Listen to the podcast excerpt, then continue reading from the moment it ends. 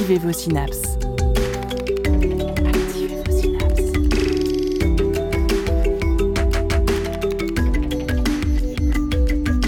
Poussez la porte du labo des savoirs et entrez dans un monde de science et d'expérience.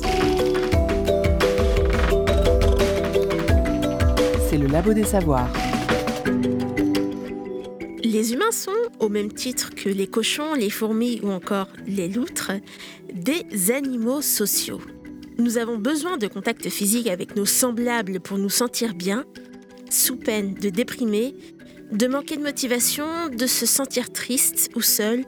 En un mot, l'absence de contact peut nous stresser. Et ce n'est pas l'année écoulée avec les distanciations sociales qui vont me contredire. Bienvenue pour la dernière du Labo des Savoirs saison 2020-2021.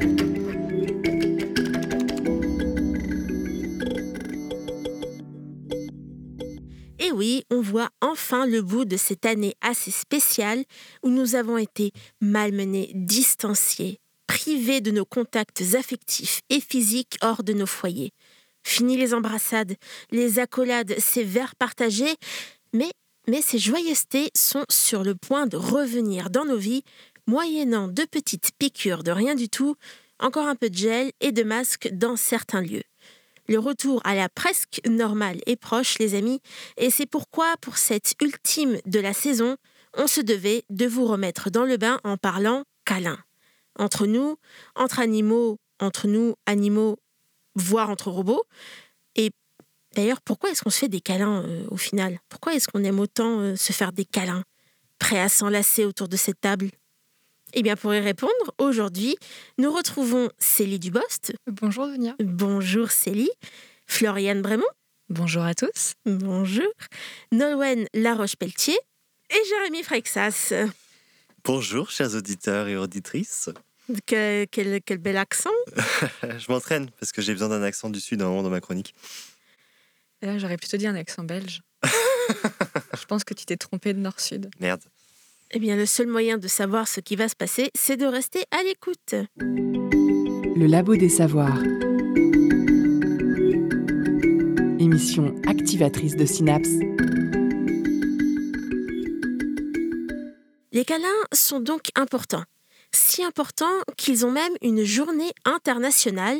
C'est un acte universel, mais qui peut prendre différentes significations, comme nous l'explique Célie. Dounia l'a dit, il existe une journée internationale des câlins, et elle a lieu le 21 janvier. Cet événement, né aux États-Unis, est plus connu outre-Atlantique. J'ai toujours voulu placer ces mots quelque part, voilà qui est fait, sous le nom de National Hug Day ou National Hugging Day.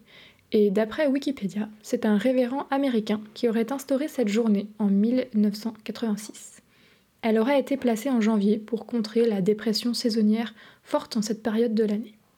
Les câlins, ça fait du bien. Floriane vous en parlera plus en détail un peu plus tard dans l'émission. À l'origine, moi, je voulais vous parler de l'histoire des câlins. Quand est-ce qu'on a commencé à se câliner, comment, ce que ça signifiait, etc. Mais quand on cherche des informations sur l'histoire des câlins sur les internets, on tombe presque systématiquement sur Une histoire et un câlin, un conte de Jean-Luc Anglebert qui retrace l'histoire de Michel, à qui ses parents refusent une autre histoire et un autre câlin avant d'aller dormir. J'ai été un petit peu bloquée.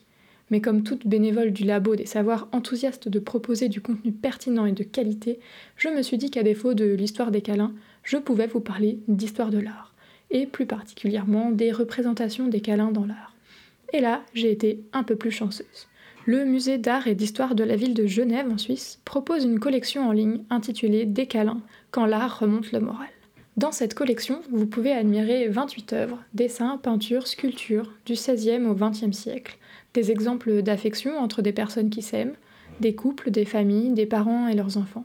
Il y a des étreintes pour se saluer, comme la Vierge Marie et sa cousine Élisabeth sur une toile de Philippe de Champaigne intitulée La Visitation, peinte vers 1650.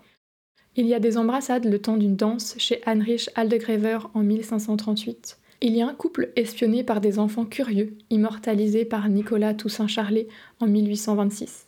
Mais surtout, il y a la célèbre étreinte de Vénus et Adonis par Antonio Canova, l'artiste derrière l'œuvre Les Trois Grâces, également présentée dans cette collection. Cette étreinte entre Vénus et Adonis sera la dernière du couple, car le jeune homme parti à la chasse décède peu après. On retrouve Vénus à plusieurs occasions dans cette collection, notamment avec son fils Cupidon, le dieu de l'amour, que l'on retrouve lui dans les bras de Jupiter. Alors même si l'art montre des gens qui s'embrassent, se câlinent, les câlins restent dans certaines sociétés et cultures des actes intimes qu'on ne montre pas vraiment. Dans d'autres, c'est une marque d'affection, quasi banale, une manière de se saluer, un peu comme notre bise. Mais la géolocalisation n'est pas le seul facteur qui peut influer sur le câlin entre deux individus. Leur âge, leur relation, leur genre, le contexte sont des facteurs importants. Néanmoins, la culture du contact, haute ou basse, différente en fonction des familles, des cultures, des pays, peut affecter l'appréciation d'un câlin. Mais dans tous les cas, n'oubliez pas que faire des câlins, c'est entrer dans la sphère intime de certaines personnes. Donc faites des signes, parlez, demandez avant de faire un câlin par surprise. Il n'est peut-être pas le bienvenu, et le consentement, c'est important. Et euh, pour terminer euh, ma chronique, j'aimerais euh, vous poser quelques questions à vous autour de la table. Pour vous, c'est quoi la signification d'un câlin? Est-ce que vous faites des câlins à tout le monde ou pas, ou juste aux personnes qui vous sont très proches? Bah, C'est vrai que pour moi, le, le câlin, c'est ça peut être soit avec des amis qu'on n'a pas vus depuis un moment et avec qui on est assez proche. Et c'est vrai que ça permet d'avoir vraiment cette, cette proximité et, cette chaleur qu'il n'y a pas forcément lorsqu'on se fait une simple bise je, je l'associe aussi un peu à la notion de réconfort. Euh. Cette année, ça arrivé plusieurs fois euh, de vouloir prendre des gens dans mes bras parce que je sentais qu'en face, c'était difficile pour eux. Bon, il fallait se retenir, mais il y avait cette, euh, cette impulsion qui était là. Et pour moi, c'est aussi l'idée de dire bah, c'est bon, en fait, on est, on est ensemble et on, se comprend. quoi. Il y a l'idée de, faire, de, ouais, de, de, créer une connexion par d'autres modes que juste la parole ou le regard. Le, toucher, je pense, qui permet de faire passer des messages avec une autre intensité. Après, je trouve qu'il y a une différence entre vraiment prendre quelqu'un dans ses bras et euh, toucher la personne. Parce que moi, je vais avoir tendance à, à toucher aussi un peu les bras, euh, le dos mm. parfois, mm. mais pas forcément à faire des câlins, euh, mm. embrassades plein bras. Quoi. Je sais pas comment trop décrire. Si, il y a d'autres manières de, de, se toucher sans être dans un corps à corps à oui. Et puis c'est vrai que c'est, c'est pas forcément la même chose aussi parce que du coup, euh, dans le câlin, il y a quelque chose où on est vraiment. Euh, les deux personnes se font un câlin, alors qu'on peut toucher l'autre en n'étant pas autant touché, en fait, selon la manière dont, on échange. moi, je trouve que c'est assez euh, apaisant. Je travaille avec des enfants et là, on voit, enfin, on sent quand même qu'ils sont un peu plus tactiles aussi, sont un peu plus proches des gens. Et entre eux aussi, ils vont plus se toucher. On peut aussi toucher le micro avec son masque. Ça ah marche bien. Tu viens de câliner euh, le micro avec ton masque. Autre forme de câlin auditif. Euh, cette fois, on va faire une première euh, pause musicale. Et c'est Célie qui a choisi la première musique. Tout à fait, Dounia. J'ai choisi le titre Fight de Silly Boy Blue parce que c'est juste un titre qui est beau et que j'apprécie écouter c'est doux, alors que c'est un titre un petit peu violent euh, dans cette émission de câlin. Mais euh, je sais pas, je me, sens, bien quand je l'écoute, donc euh, je décidais de la partager.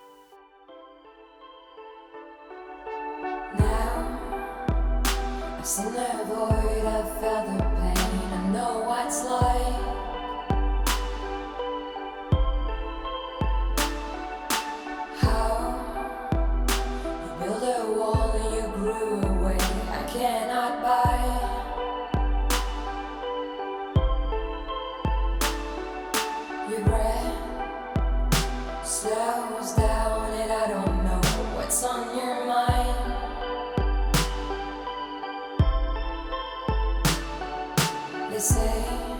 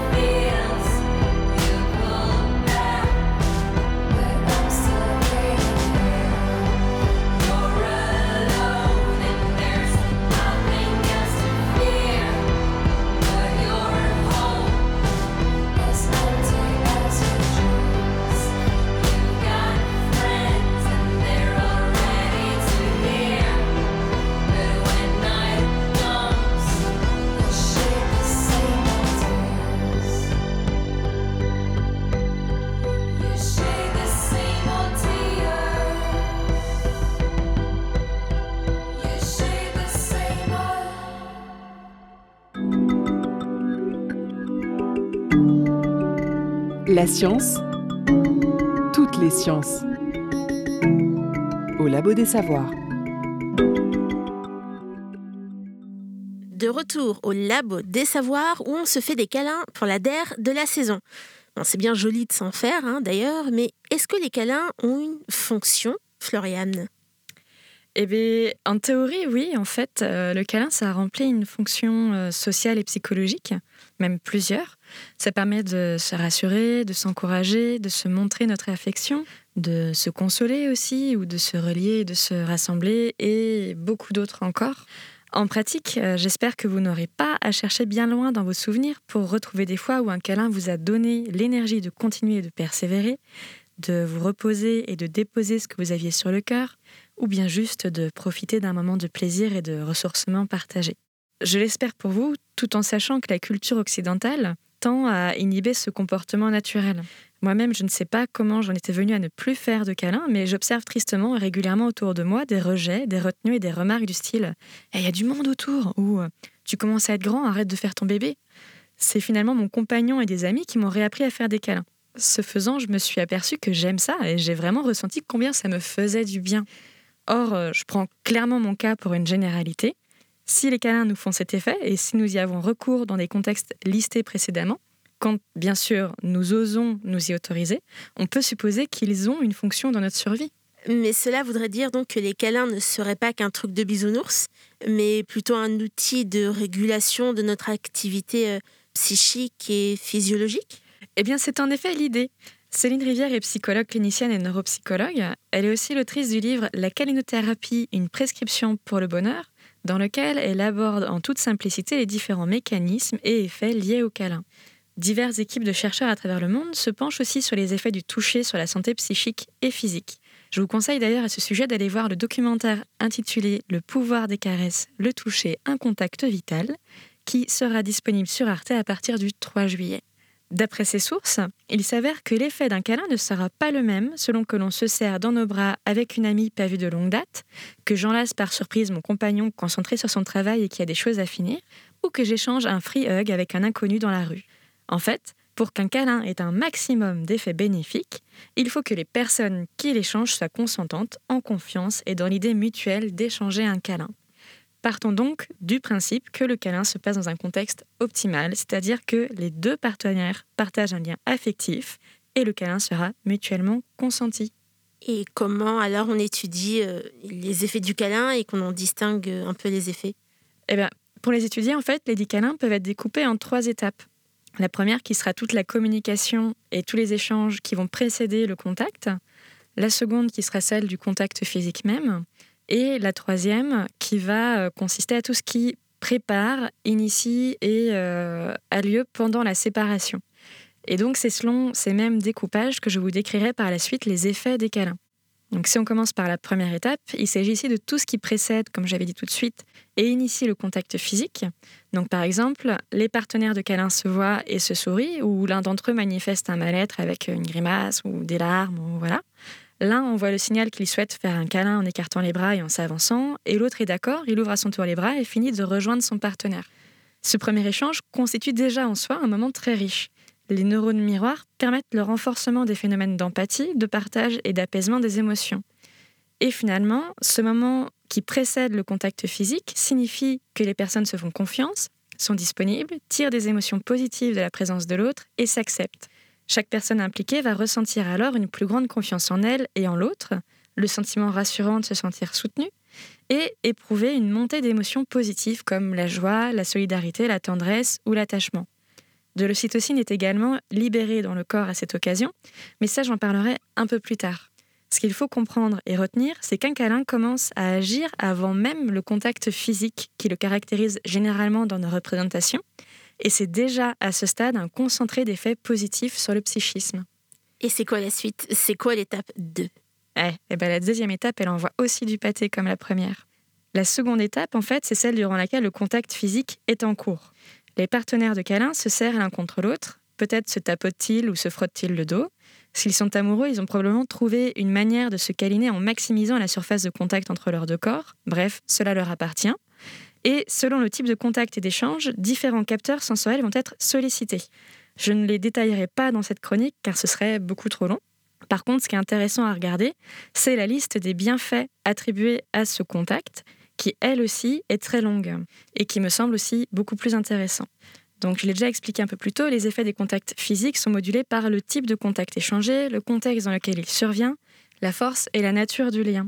À condition qu'il dure au moins 20 secondes, un câlin coche positivement toutes les conditions optimales pour maximiser les effets positifs d'un contact. Et donc, au cours de cette seconde étape du câlin, donc, les stimulations sensorielles perçues sont remontées jusqu'au cerveau, déjà averti par l'étape 1 et prêt à interpréter favorablement ces sensations. Le cerveau va ensuite envoyer des messages nerveux via le nerf vague et induire par son biais une diminution rapide des fréquences cardiaques et respiratoires ainsi que de la pression artérielle. Et puis, parallèlement au fonctionnement de ce nerf vague, le cerveau, et plus particulièrement l'hippocampe, va libérer une neurohormone appelée ocytocine. Alors pour ceux qui s'en souviendraient ou pour les autres qui ne s'en souviennent pas, j'en avais déjà parlé de cette ocytocine euh, au cours d'une émission qui s'appelle La science des vacances, dans une chronique qui s'appelait Vive le stress. Et c'est vraiment une émission qui est très très chouette, donc je vous invite vraiment à aller l'écouter. Bref, j'en reviens à nos moutons, c'est-à-dire les câlins et l'ocytocine. Oui, donc l'ocytocine, tu en avais parlé un peu plus tôt, et aussi dans cette chronique euh, des vacances. Mais qu'est-ce que c'est et euh, quels sont ses effets sur l'être humain? Eh bien, en fait, l'ocytocine, c'est une neurohormone, donc neuro parce qu'elle vient du cerveau, qu'elle est libérée directement par les neurones, et une hormone parce qu'elle va être diffusée dans le corps et avoir une action à distance. Cette ocytocine, on l'appelle aussi hormone de l'amour. Et en fait, elle a plein de fonctions. Donc les premières, elles vont être physiologiques. Cette ocytocine, elle agit en diminuant la fréquence cardiaque et respiratoire, en diminuant la pression artérielle et en stimulant le processus réparateur au niveau du cœur, ce qui est plutôt sympa en soi. Son effet, il est plus lent, mais plus long que celui du nerf vague, d'où la double action. Et l'ocytocine, elle a aussi des effets au niveau psychologique. Donc elle a un effet apaisant, ça stimule la sensation de bien-être. Elle stimule aussi l'empathie, l'attachement et la recherche de compagnie. Autrement dit, et c'est là que c'est intéressant, elle stimule les comportements sociaux qui auront les mêmes effets positifs que ceux décrits lors de la première étape et qui vont eux-mêmes induire à leur tour la libération d'ocytocine. Donc il y a une boucle un peu comme ça qui s'auto-entretient et qui se renforce. Avec cette boucle, en fait, l'ocytocine, elle joue un rôle à la fois de régulation psychique, mais aussi du coup de prévention sociale. Et enfin, et ça c'est pas des moindres en ce moment, l'ocytocine participe au renforcement du système immunitaire. Des câlins réguliers participent ainsi à la prévention d'un grand nombre de maladies. Et puis, comme on dit jamais 203, il est maintenant temps d'étudier l'étape 3 du câlin et ses effets. Pour rappel, cette étape 3, il s'agit de la séparation. Les partenaires vont généralement échanger un mot ou un geste code pour signifier combien ils s'apprécient, ont apprécié cet échange, ou qu'il a duré suffisamment. Cela peut être un merci, un ça faisait longtemps, un dernier tapotis qui glisse du dos à l'épaule ou encore un bisou. Bref, les possibilités sont larges. Cet échange vient généralement marquer la fin du câlin et coordonner la rupture du contact. Comme je n'ai pas trouvé de source fiable ou d'études sur le sujet, je ne vais pas inventer de pipeau pour meubler cette troisième étape. Simplement, j'imagine que cette troisième étape mêle des effets similaires à ceux de la première et de la deuxième étape des câlins. Après, si vous voulez imaginer d'autres effets bonus, libre à vous. Personnellement, j'aime à imaginer cette troisième étape comme une transition plutôt qu'une fin, avec l'idée qu'un bon câlin laisse la place à des échanges plus profonds et plus sincères par la suite. En tout cas, maintenant, c'est confirmé. Les câlins favorisent la bonne santé physique en modulant des activités physiologiques et en stimulant les fonctions immunitaires et réparatrices. Il favorise également la bonne santé psychique en permettant une forme de partage social des émotions, en majorant les compétences relationnelles et l'estime de soi. Bref, lancez-vous autant que le Covid vous le permet, faites des câlins pour vous, mais également pour le bien de vos proches. Faites des câlins, je trouve que c'est euh, une parfaite conclusion. Merci Floriane de nous montrer à nouveau que ça fait pas juste euh, du bien comme ça, mais il y a une véritable fonction euh, psychique, physiologique et tout et tout quoi. Aurais-tu un câlin musical à nous proposer aussi pour euh, nous accompagner vers la suite de l'émission? Eh bien, j'avais pensé à Le chat de Powo, qui décrit finalement un personnage qui a envie de passer sa vie à faire des câlins et à être un chat pour rester avec euh, celle qu'il aime. Eh bien, restons un chat avec Powo.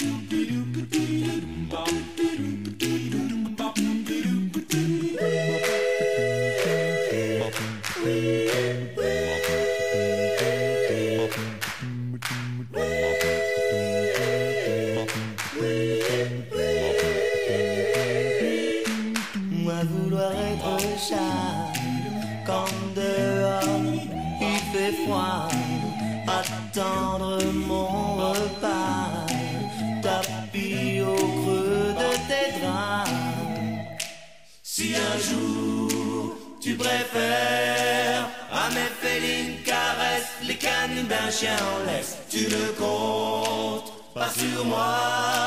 Pour dormir sur le sofa, je te montrerai de quoi est capable un gros chat. À ce jeu-là, je suis roi. Et la souris, ce sera toi. Et la souris, ce sera toi. La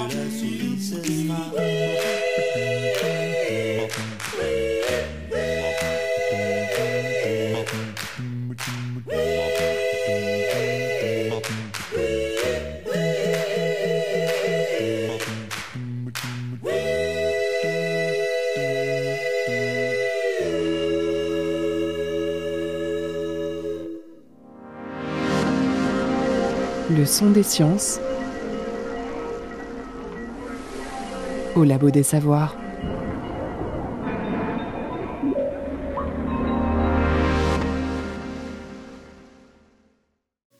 Les humains ne sont pas les seuls à chercher la chaleur des autres corps. Si on peut penser aux manchots qui se collent entre eux pour se réchauffer, ce n'est pas la seule espèce à plumes à se comporter ainsi, d'après Nolwenn. Des vidéos virales d'animaux mignons et attendrissants, ça nous est tous passé sous le nez à un moment. Certaines et certains en sont même complètement gaga. Il faut dire qu'il y en a vraiment quantité. Des chats entre eux ou avec d'autres animaux comme des chiens ou des chevaux. Les oiseaux ne sont pas en reste pour manifester une forme d'attachement. De nombreuses compilations vidéo sont dédiées aux perruches de compagnie qui demandent ou font des papouilles à leurs propriétaires. Il y a même quelques individus de perroquets sauvages, peu farouches, qui sont parfois filmés sur plusieurs jours de suite à se familiariser avec une personne jusqu'à se lever contre elle pour des caresses. D'autre part, il n'est pas rare que les oiseaux rescapés par des centres de soins ou des particuliers tissent des liens avec leurs bienfaiteurs. Prenons l'exemple du corbeau abandonné lorsqu'il était oisillon et qui fut recueilli par un Anglais qui le prit sous son aile pour le nourrir et prendre soin de lui. L'animal est totalement libre de voler et de se déplacer. Et il est accro des gratouilles sous le bec et des caresses de celui qui se définit comme son père. Plus surprenant encore, l'histoire d'une Australienne travaillant dans un organisme de sauvetage de la faune sauvage. Cette bénévole prend le temps de mettre en confiance les oiseaux, d'abord en leur parlant, puis lorsque les liens se sont tissés, elle s'assoit dans l'enclos et caresse l'autruche qui vient se coucher devant elle. On peut trouver sur son compte TikTok plusieurs vidéos dans lesquelles des autruches s'endorment littéralement dans ses bras alors qu'elle est câline. D'après l'expérience de cette Australienne, il semblerait qu'aussi chez les autruches, un gros câlin est un rôle d'apaisement. Et le point commun entre tous ces exemples, ce sont des interactions entre êtres humains et oiseaux. Laissez-moi alors vous parler de l'espèce qui, à mes yeux, est la plus câline du monde. Petite description de la boule de plume en question. Avec à peine 30 cm de hauteur pour le modeste poids de 160 grammes, la chouette chevêche ressemble à deux grosses pommes empilées l'une sur l'autre. Ce rapace a plutôt bonne réputation malgré son affiliation à la nuit. En réalité, ce strigidé est aussi actif le jour. Elle est également appelée chevêche d'Athéna car fut choisie par les Grecs pour être l'acolyte de la déesse de la sagesse. Mais je m'égare, revenons-en au sujet du jour. Lorsque deux adultes se lancent à la recherche d'un ou d'une partenaire et qu'ils le ou la trouvent, les deux oiseaux formeront le couple tout le long de leur vie. Toutefois, ils ne vivent pas toute l'année ensemble. Cette petite chouette a quand même besoin de moments en solitaire. Mais quand l'hiver tire sur sa fin, le mâle commence à interpeller la femelle par des ululements. D'ailleurs, il n'est pas rare que même durant la mauvaise saison, les deux oiseaux restent en contact de cette manière. Le territoire des deux partenaires étant juxtaposé, la femelle rejoint le mâle selon son gré, à peu près au mois de janvier. Et une fois que les deux oiseaux se retrouvent, la majorité de leur temps est alors dévolue aux papouilles et câlins en tout genre. Ce n'est pas compliqué, ils ne se lâchent plus d'une semelle. Et vas-y, que ça se gratouille, que ça se lisse les plumes, que ça se bécote. Si le mâle ne partait pas de temps en temps chasser des cadeaux pour sa belle, les deux osios passeraient tout simplement leur journée à se faire des câlins et des mamours. Avec cet exemple, on peut se poser la question du rôle des câlins dans l'attachement et le renforcement du lien chez la chouette chevêche. En tout cas, quand je constate toute l'affection dont les deux amoureux se font preuve, je verrais bien la chouette chevêche remplacer la colombe comme icône du couple éternel. Merci Nolwenn pour ce moment câlin à plume. Pour poursuivre, tu as choisi Carry Each Other de Liggs. Pourrais-tu me dire pourquoi cette chanson? Premièrement parce que les basses, ou du moins les tonalités graves, me font penser à des battements de cœur. Je trouve ça chaleureux. Et surtout parce que les paroles décrivent une relation, mais elle n'est pas précisée si c'est une relation euh, amicale, euh, amoureuse ou familiale. Ce qui fait que cette chanson, elle correspond à n'importe quel moment où on a besoin d'un réconfort de la part de quelqu'un d'autre.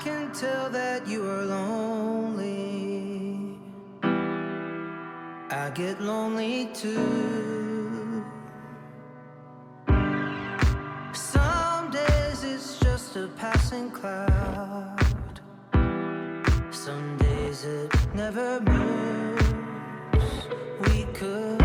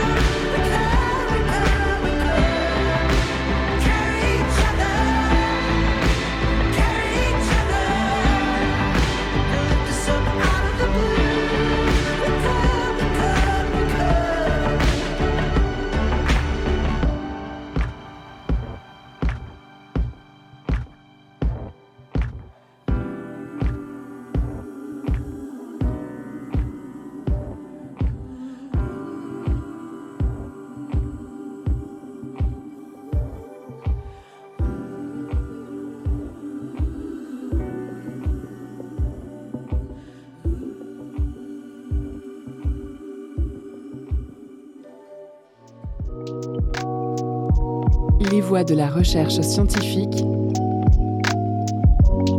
au Labo des Savoirs. Vous êtes toujours au Labo des Savoirs, une émission toute câline qui a survécu au confinement.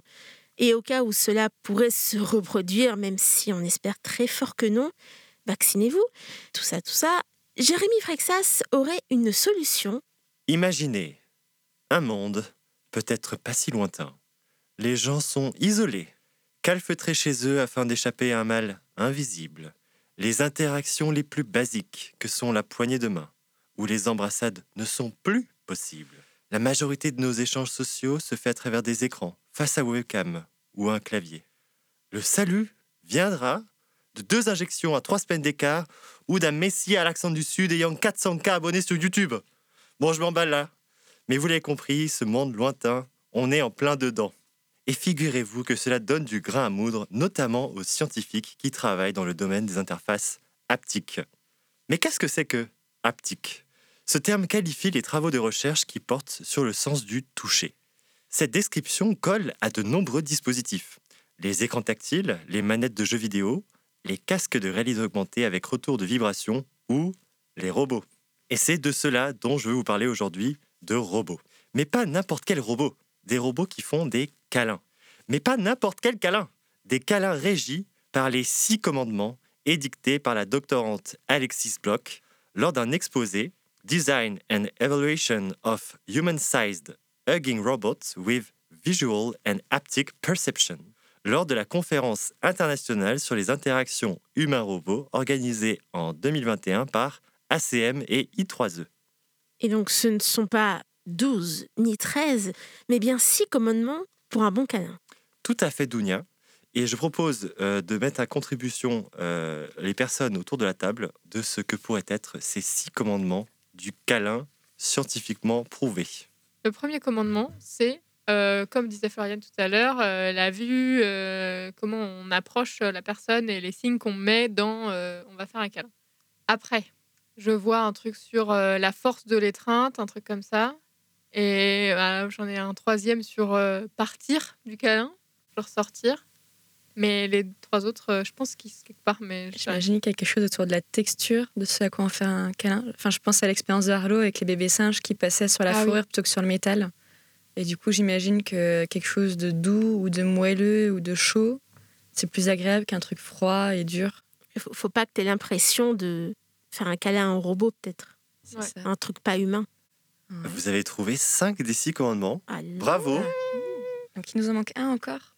Bah, je peux vous guider si vous voulez. Mais bon, le, le troisième, chose sur la durée? Euh, c'est pas vraiment la durée. Après, la durée, finalement, ça rejoint ce que disait Célie sur le fait euh, bah, de quand on veut s'a- s'arrêter, il faut que ça s'arrête. Alors, premier commandement un câlin moelleux ou doux, donc euh, soft en anglais. Donc, euh, je, je le traduis de manière assez maladroite. hein. C'est un savane. Tu es en train de faire un câlin à un savane. Mais écoutez, euh, tout le monde aime faire des câlins à Pépi Brossard. C'est Georges, mon Yeti, il est doux. Il est frais. Il est frais. Ah, Et, moi, et pratique. pas pratique. Et pas pratique. Et justement, le deuxième commandement, ce n'est pas la fraîcheur, mais c'est la chaleur. Bien vu. Donc l'idée de- d'avoir une impression de bah, justement de pas être quelque chose d'une machine à température euh, froide ou ambiante. Quatrième euh, commandement. Alors le robot détecte l'avancée d'une personne et se lance dans un câlin sans qu'elle n'ait besoin d'appuyer sur un bouton ou sans qu'un tiers doive actionner le robot. Donc c'était euh, tout à fait ce que tu as dit, Célie, le fait de reconnaître en fait et d'avoir une invitation en fait à faire un câlin. Cinquième commandement, le robot s'adapte à la corpulence de la personne. Donc il y a l'idée justement d'avoir une étreinte euh, adaptée. Et sixième commandement, le robot détecte lorsque la personne veut que le câlin se termine. Alors comment maintenant concrétiser tout ça? Alors ce que je vous propose, c'est qu'on va reprendre les commandements un par un et on va voir bah, techniquement comment l'équipe d'Alexis Bloch a essayé d'implémenter euh, ces différentes contraintes dans notre robot. Alors, un câlin robotique moelleux. Bon, ça, j'imagine que vous, vous le visualisez un petit peu. Comment est-ce qu'on peut faire ça? Tu prends un robot, tu l'entoures de coussins avec du scotch. Et Pas c'est moelleux le scotch. moelleux. Bah, On n'est on est pas loin. Ah Huggibot 2.0, c'est son petit nom, est une sorte de buste placé sur un genre de trépied. Alors, ce buste, il est doté de bras articulés robotisés et d'un écran comme tête. Pour le rendre doux, l'équipe de recherche du Max Planck Institute et de l'ETH Zurich lui ont créé un torse et des bras gonflables. Donc le tout est habillé ensuite par un sweat gris, des mitaines et une jupe violette. Alors Christina Cordula n'a pas encore validé cette tenue, mais cela lui donne un air plutôt avenant, surtout lorsque son écran affiche un smiley sourire. Hmm. Ce qui est marrant, c'est que j'avais vu les photos et je pensais que c'était des chaussettes de ski qu'il avait tellement les mitaines sont longues et juste en forme de boudin, quoi. Mais après, euh, j'ai l'impression que euh, le, le bras est assez basique. Je ne sais pas s'il a des mains. Non, je pense pas. Et donc, euh, ça fait un peu, ça fait un peu chaussette, quoi. Donc là, on vient de parler du doux. Parlons maintenant du chaud. Peut-être avez-vous dans vos tiroirs ces coussins chauffants pour le dos. Figurez-vous que le torse et le dos de notre robot en sont recouverts. Donc on sent vraiment le, bricolage. Mais euh, ça a l'air de, bien marcher. Alors pour la taille, euh, là c'est simple. C'est une question de hauteur du trépied. Donc dans l'étude qui est réalisée, le robot mesure 1m75. Alors je crois, Célie, que tu n'es pas très très forte pour estimer les, dimensions. Donc 1m75, c'est à peu près 1,5 fois Agathe Petit. C'est ma taille. Ensuite, euh, vous vous souvenez, le robot doit détecter la personne et l'inviter spontanément, j'ai fait des guillemets avec mes doigts, à faire son câlin. Alors comment faire? En fait, ce robot est équipé d'une caméra et d'un algorithme de détection d'objets en temps réel. Dès lors qu'un être humain passe dans son champ de vision, il est donc en mesure de le reconnaître. Ses bras commencent alors à s'actionner, invitant à venir lui faire un câlin. Donc en fait, il prononce une phrase je me souviens plus exactement ce qu'il dit, mais c'est euh, est-ce que je peux te faire un câlin ou un, un truc comme ça.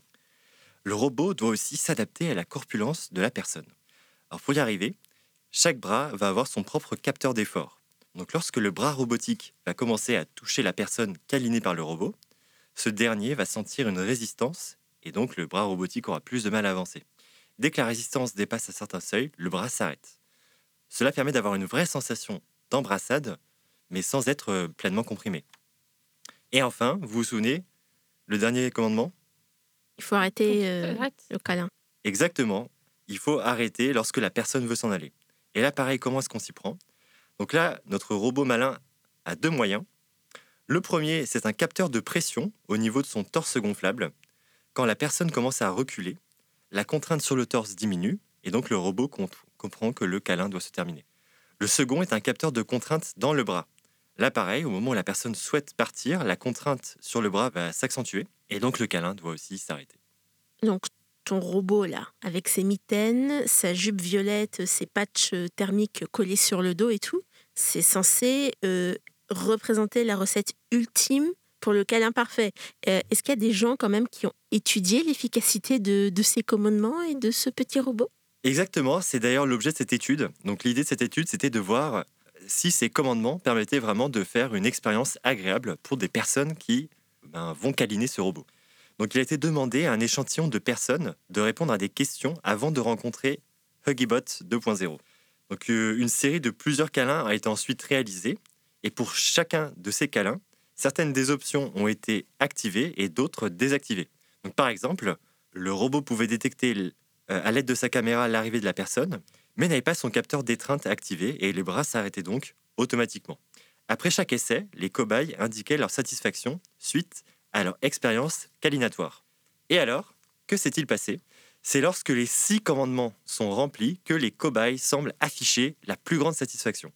Leur sentiment de confiance et d'attirance est mesuré avant et après l'expérience, et de façon générale, elle progresse. Alors vous vous dites, a-t-on trouvé Kalinator? Celui à qui personne ne pourra résister Alors, pas si sûr, l'équipe indique un biais.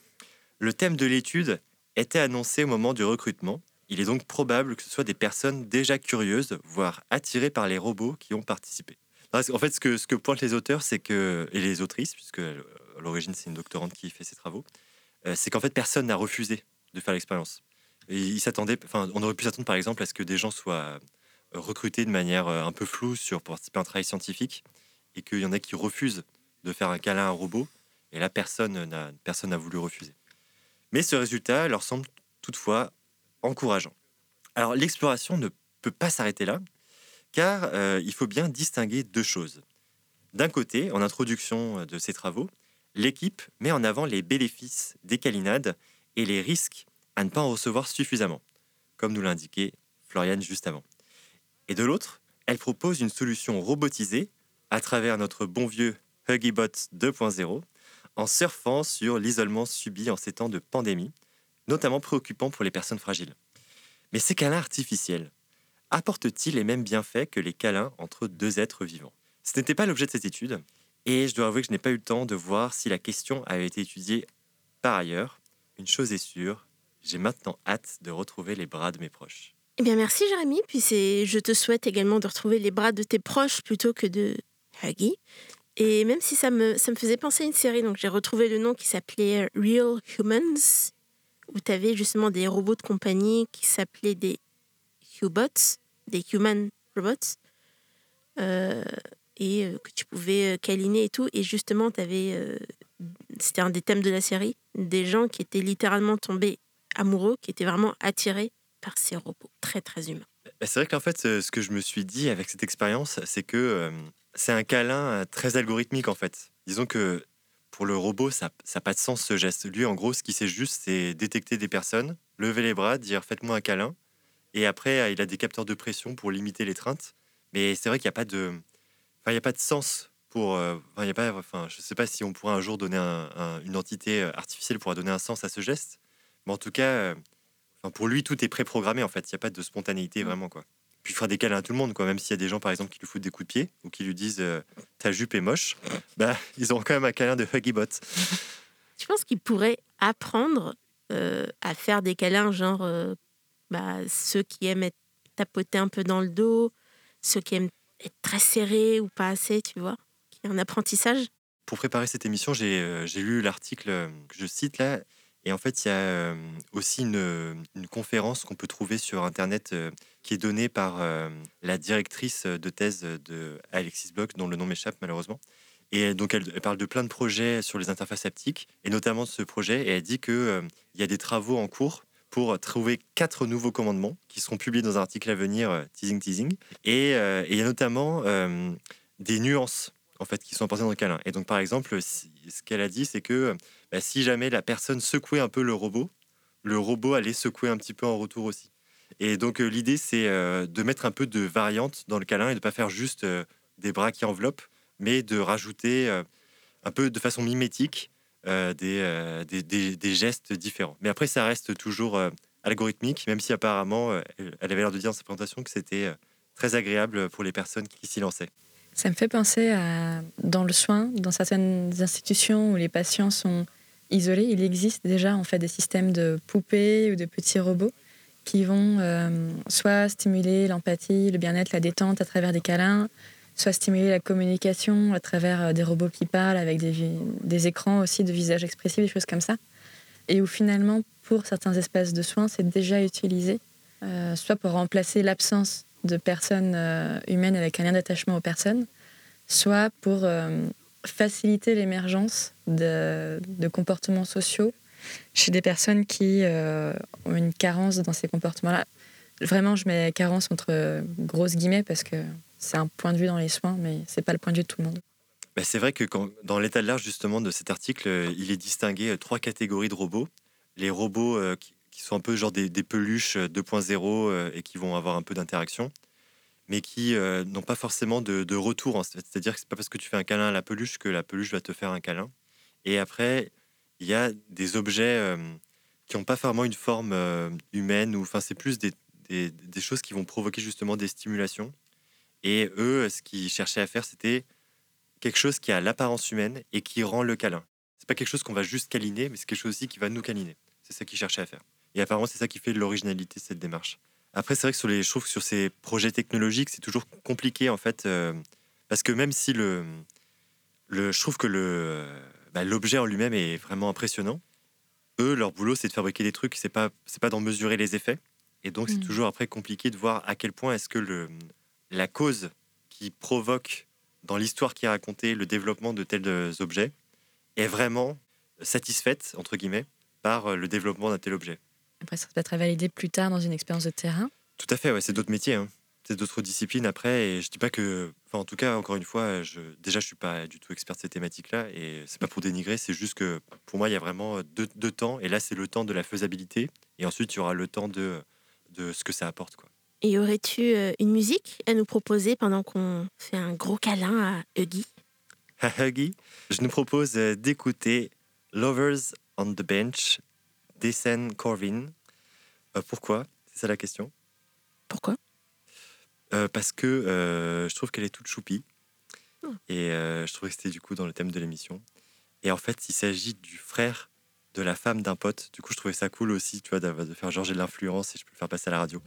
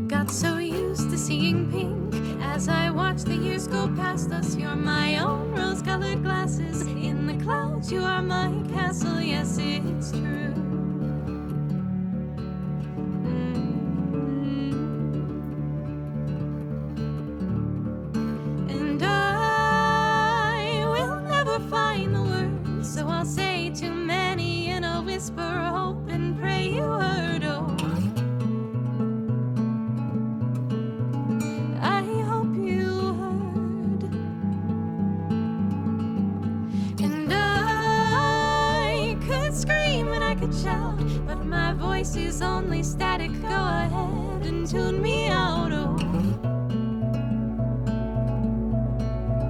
Just tune me out.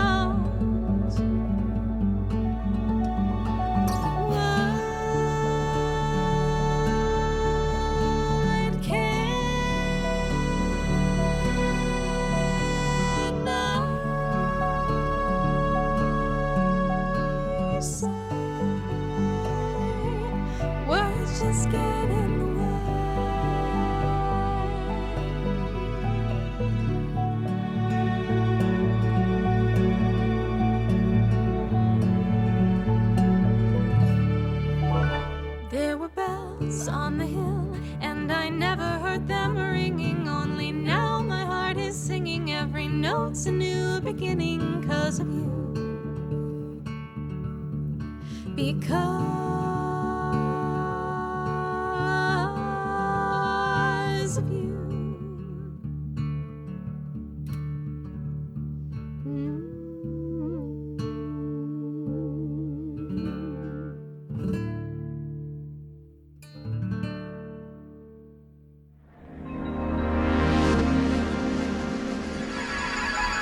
La science dans tous ses états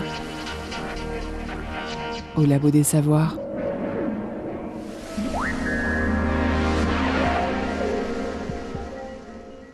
Dernière partie avec nous au labo, toujours avec Célie, Floriane, Nolwenn et Jérémy, qui vous ont montré les câlins sous toutes les facettes. On aurait aussi pu en parler d'une façon, disons, un peu différente, dirons-nous, comme la coalescence. C'est une manifestation physique quand deux substances ou deux astres identiques se rassemblent et finissent dans une union. Un phénomène qui va des gouttes de pluie au trou noir mais qui s'éloigne un petit peu des câlins. Nous n'avons pas non plus parlé de la civiothérapie, la pratique des câlins faits aux arbres et qui aurait, et imaginez-moi faire plein de guillemets avec mes mains, des vertus anti-stress pour renouer avec la nature alors que nous vivons dans ces villes urbanisées. Si des balades en forêt peuvent en effet faire baisser votre anxiété et vous faire du bien, rien n'a été prouvé quant aux bienfaits des frottis-frottas contre les arbres et qui seraient même dangereux. Qui sait sur quoi vous pourriez tomber lors de ce contact rapproché? Chenilles urticantes Champignons? Mousse et feuilles pouvant provoquer des allergies, voire des guêpes, des frelons et des serpents Eh bien, câliner un arbre n'a pas forcément d'effet bénéfique. Les vrais câlins, eux, ceux qui nous permettent de nous maintenir en bonne santé mentale et physique, qui nous ont manqué cette saison au Labo des Savoirs, mais qui ne nous ont pas empêchés d'avoir quelques bons moments. Alors, autour de cette table, ces bénévoles ont participé à de nombreuses émissions. Eh bien, dites-moi ce qui vous aura marqué en cette saison 2020-2021, un petit peu des enfers. Euh, bah, je peux commencer. Célie Moi, c'est euh, la reprise en studio, quand on a pu enfin revenir, parce que euh, enregistrer euh, assise par terre dans mon entrée, parce que c'est là où ça résonnait le moins, c'était drôle, mais à bout d'un moment, c'était moyen confort. Mais la reprise en studio a vraiment été, a été chouette de pouvoir revoir du monde, de pouvoir refaire des choses avec, euh, avec les copains du labo et les copines. Jérémy Bah, moi aussi, euh, j'ai beaucoup aimé euh, le fait de pouvoir revenir en studio. Je me souviens que c'était un dimanche après-midi, ensoleillé. Après, on était faire un petit pique-nique sous les bords de l'Erdre. C'était vraiment chouette. Après, euh, dans la distancielle, je trouve que tout n'était pas à jeter. En tout cas, moi, cette année, euh, j'ai beaucoup aimé, euh, vu que les gens étaient plus accessibles à distance, ben, faire plus d'interviews et, euh, et finalement compenser ce manque de chaleur humaine euh, en tentant plus de chroniques euh, qui n'étaient pas uniquement basées sur la recherche documentaire, mais euh, sur aussi ben, le fait de parler avec des vrais gens et puis un peu ensuite recouper ce qu'ils nous disaient. Donc c'est vrai que c'était une année assez difficile parce que à distance c'est impossible d'avoir vraiment de la spontanéité des interactions, donc ça fait des choses qui sont très monoblocs et, très bah, qui perdent un peu la, la saveur et le grain de folie du labo. Euh, mais euh, j'ai quand même appris des choses et puis euh, fait des belles rencontres. Donc euh, tout n'est pas acheté. Floriane? Alors moi, effectivement, la premier réenregistrement en studio, j'ai trouvé ça vraiment trop trop bien, avec tous les à côté aussi et ce qui s'est passé pendant l'enregistrement. Et puis euh, le reste, je pense être un peu plus égocentrique, mais c'est vrai que j'avais commencé l'année en me disant que je voulais gagner en aisance dans la lecture de textes, euh, en me détachant de la lecture, et je trouve que malgré la distance, j'ai réussi à progresser là-dedans. C'est aussi une progression que j'ai observée chez d'autres bénévoles, et je trouvais ça vraiment chouette de se voir tous évoluer euh, aussi. Parce qu'effectivement, quand on arrive à la radio, au début, on ne sait pas faire et on apprend. Il y a une marge de progression et je trouve ça vraiment top. Donc, euh, ouais, le côté euh, progression, dont je suis vraiment contente euh, pour moi et puis, au- et puis pour les autres du labo aussi. Jérémy? Et puis c'était aussi euh, la première saison avec notre nouvelle rédac chef. Et je trouve que pour euh, des situations euh, aussi euh, merdiques et cataclysmiques qu'on a pu vivre cette année, euh, avec beaucoup de choses qu'on a dû faire un peu en dernière minute, ben, elle s'en est tirée un truc de dingue.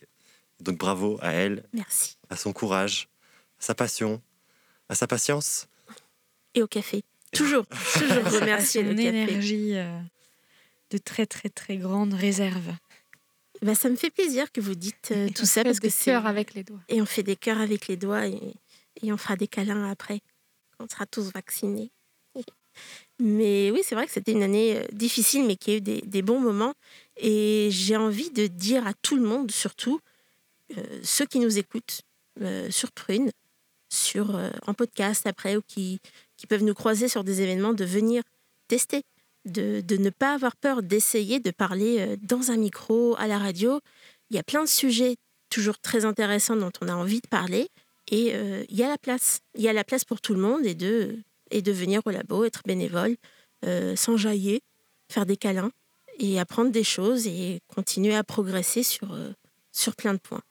Et, finalement, à travers les, ces enregistrements et tous les à côté, eh ben, on a flirté avec plein de nouveaux possibles qui étaient aussi super chouettes. Et pour de nouveaux, nouveaux possibles, rejoignez le Labo des Savoirs pour la saison 2021-2022.